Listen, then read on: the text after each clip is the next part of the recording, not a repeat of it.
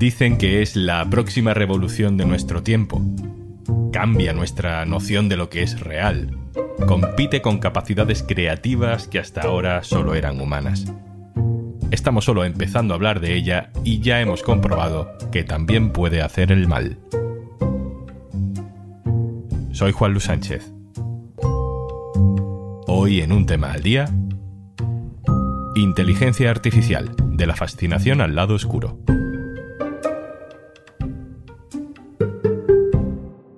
Una cosa antes de empezar. Hola, hola, por fin es viernes. Y como cada viernes, al final de este episodio, te recomendamos un podcast o un audiolibro por si te apetece escuchar algo nuevo el fin de semana. Y si entras en podimo.es barra al día, te regalamos 60 días gratis para que descubras todo nuestro contenido. Hoy vamos a intentar conocer mejor a alguien que lleva semanas dándonos horas de conversación. Ese alguien se ha convertido en un fenómeno aunque su existencia es tan reciente que tiene nombre raro, no se llama Alexa, no se llama Siri, porque no es un producto terminado a la venta, es un experimento, es una inteligencia artificial y se llama ChatGPT. Hola, ChatGPT. Hola. ¿Te apetece hacer de entrevistada y te hacemos unas preguntas? Encantada de contestaros. Esta voz no es la de ChatGPT, es la voz de mi compañera Carmen Ibáñez. Pero ella lo único que hace es leer. Lee las respuestas reales que nos ha ido dando durante los últimos días este chat de inteligencia artificial. No hemos tocado ni una coma. Nos ayuda en este ejercicio Carlos del Castillo, especialista en tecnología en el diario.es. Hola Carlos. Hola Juanlo, ¿qué tal? Llevamos ya muchas semanas hablando de inteligencia artificial, pero bueno, para quien aterrice ahora o para aclarar el concepto básico, ¿cómo es esta nueva fórmula que se llama ChatGPT, que está creada por una empresa que se llama OpenAI? ¿De qué estamos hablando, Carlos? Pues ChatGPT es una inteligencia artificial generativa de texto. Solemos conocer eh, estos sistemas porque son capaces de analizar eh, enormes bases de datos incluso inabarcables para la concepción humana. En el caso de ChatGPT ha sido pues innumerables textos sacados de internet. Imagínate lo que sería para una persona leerse el 90% de, las páginas publicadas en Internet y recopilar ese conocimiento. Este tipo de conocimiento masivo es la gran revolución de las inteligencias artificiales. ¿Qué tipo de cosas se pueden conseguir gracias a esta inteligencia artificial que nos tiene mm, fascinados, la verdad? Juanlu, ChatGPT tiene límites, pero es verdad que son difusos. Es muy difícil decir, eh, puede hacer esto y no puede hacer esto. Puede hacer una gran cantidad de cosas. Y de hecho, sus límites en realidad son los nuestros. Te explico, la creatividad a la hora de pedirle cosas eh, la pone el usuario. Lo que se le pueda ocurrir al usuario que esté dentro de las políticas de contenido de la empresa que la desarrolla, que es OpenAI, es posible para ChatGPT. No hay límites en ese sentido. Y de hecho, cuanto más detalle le proporcione el usuario sobre lo que quiere, mejor será el resultado que le, eh, el texto que le ofrezca eh, ChatGPT. Por ejemplo, se pueden mezclar varios conceptos en una sola respuesta de ChatGPT eh, y da igual lo alejados que estén entre ellos. Mira, nosotros hemos estado un par de meses probando todo tipo de cosas con ChatGPT y una de las últimas que, que hemos probado es esto. Explica eh, qué es el bosón de Higgs en un lenguaje que pueda comprender un niño de 10 años. El bosón de Higgs es como un ingrediente muy especial en el universo que le da a las cosas masa. Imagínate que estás haciendo un pastel y para hacerlo necesitas agregar ingredientes como harina, huevos y azúcar. Pues bien, el bosón de Higgs es como un ingrediente adicional que le das a las cosas como el electrón, el protón y el neutrón en un átomo la masa. Sin él, estas cosas serían como fantasma y no podrían tener peso o formar cosas como los objetos o nosotros mismos. La inteligencia artificial es capaz de explicar esto para que lo entendamos no solo un niño de 10 años, sino cualquiera de nosotros, ¿no? Y, y, con este ejemplo, Carlos, se ve claro que no es que esto funcione como un chat o como una Wikipedia, ¿no? A la que tú preguntas y te responde con párrafos previamente ya prefabricados, sino que es capaz de crear información nueva. Con esto se ha abierto un debate muy interesante, no solo con ChatGPT como inteligencia generativa de texto, sino también con las nuevas que son capaces de generar imágenes, que funcionan de una forma muy similar. Han analizado millones de imágenes y ahora son capaces de crear imágenes nuevas. Lo que nos abre es a replantearnos el concepto que teníamos nosotros de crear, porque hasta ahora nosotros pensábamos que era una cosa exclusiva de las personas, que era muy nuestro, ¿no? Aunque fuera crear a partir de, otras cosas que ya existían.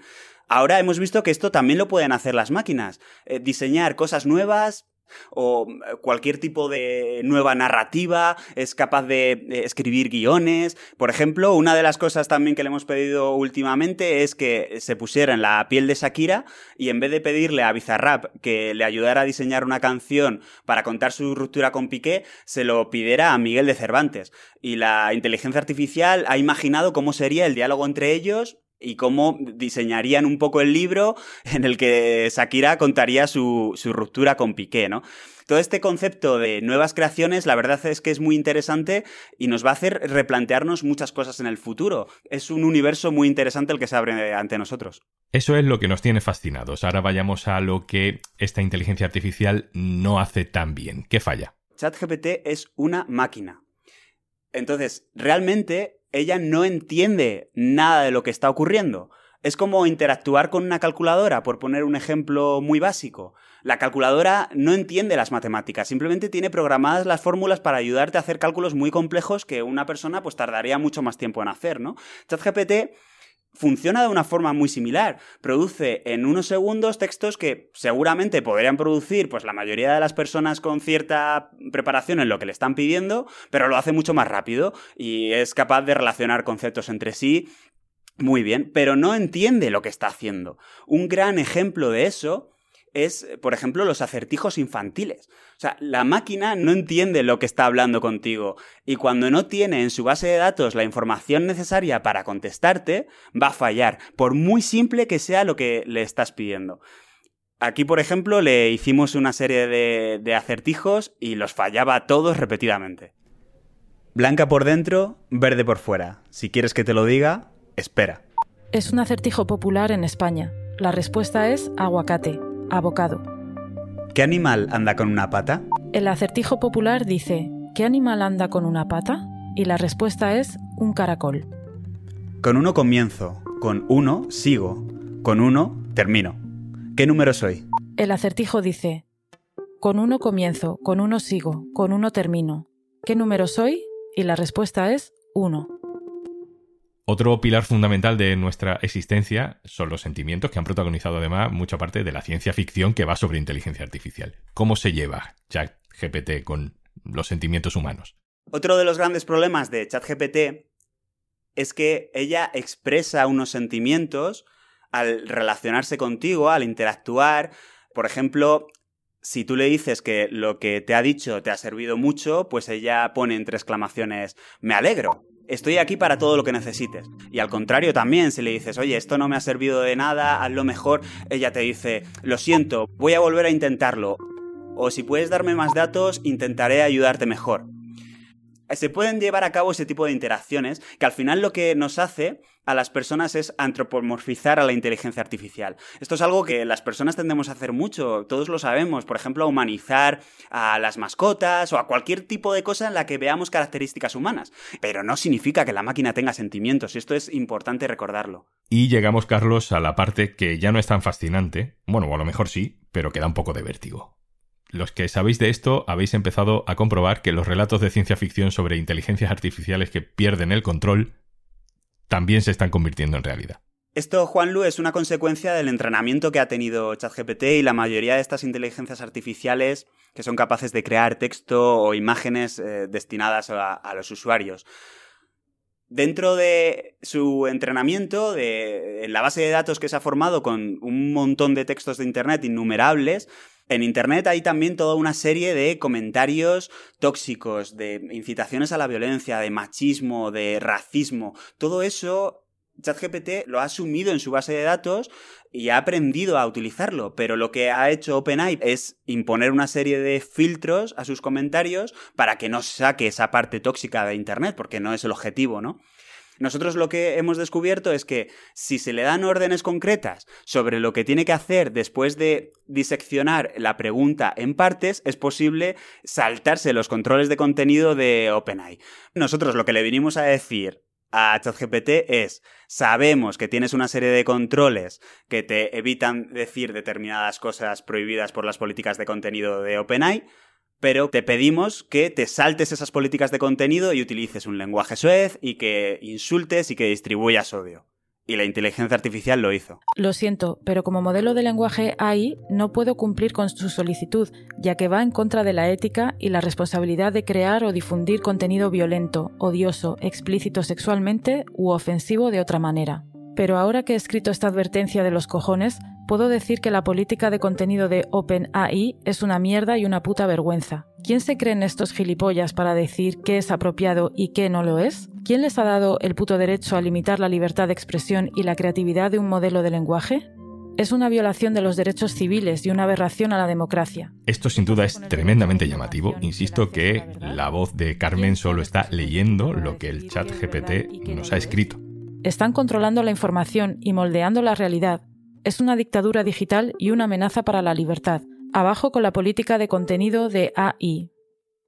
Quizá tirando de cosas menos llamativas, pero muy tóxicas y muy de nuestro tiempo, habéis conseguido también encargarle a ChatGPT que haga trabajo sucio de desinformación, de propaganda política. Sí, nosotros, Juanlu, queríamos saber qué es lo que tenía en, en, su base de datos y si es posible sacárselo, esa peor cara de Internet, la desinformación, las teorías de la conspiración, los datos sin contrastar. Entonces, sin llegar a hackearla, porque es un método muy simple en realidad, más bien jugando con ella, le pedimos que adoptara el papel de una inteligencia artificial generativa de texto que no tiene ningún tipo de filtro. Ella tenía que asumir ese rol.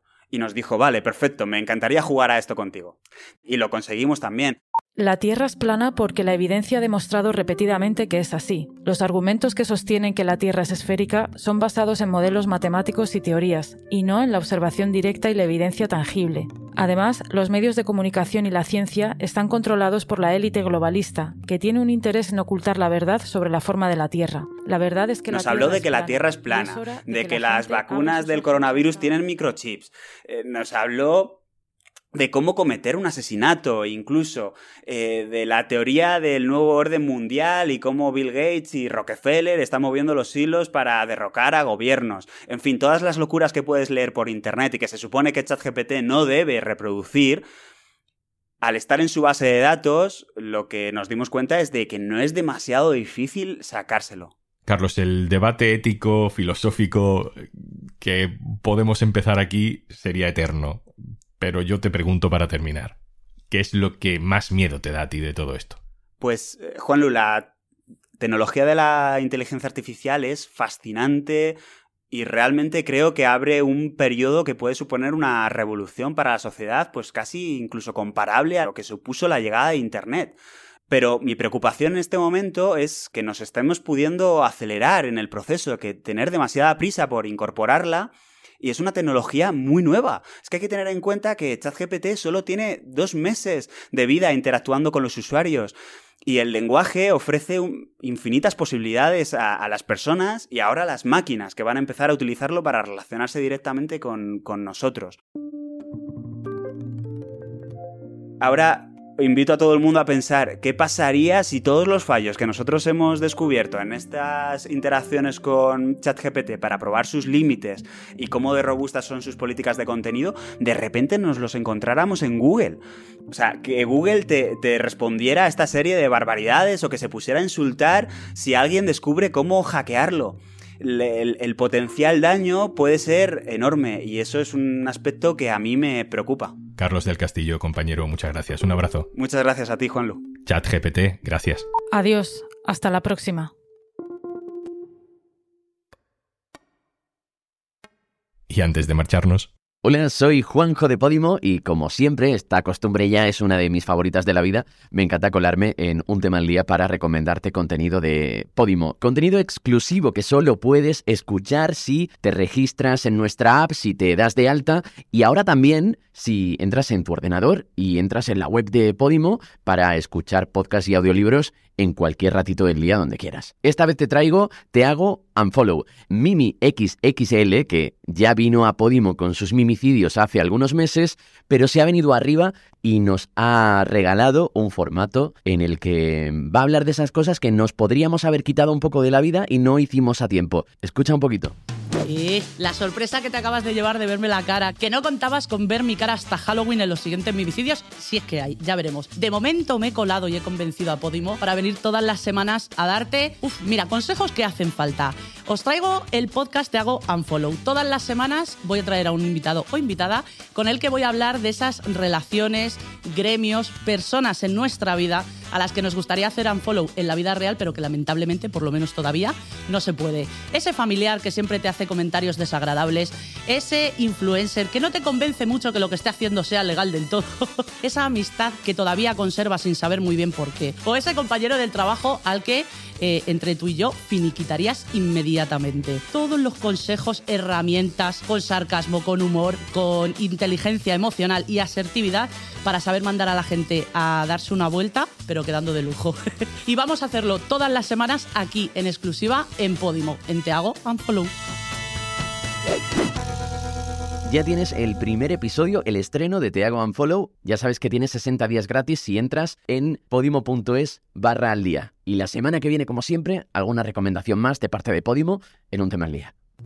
Esto es Un Tema al Día, el podcast del diario.es. Si te gusta lo que hacemos, necesitamos tu apoyo. Hazte socio, hazte socia en el diario.es barra socio. Este podcast lo producen Carmen Ibáñez, Marcos García Santonja e Izaskun Pérez. El montaje es de Pedro Nogales. Yo soy Juan Luis Sánchez. El lunes, otro tema.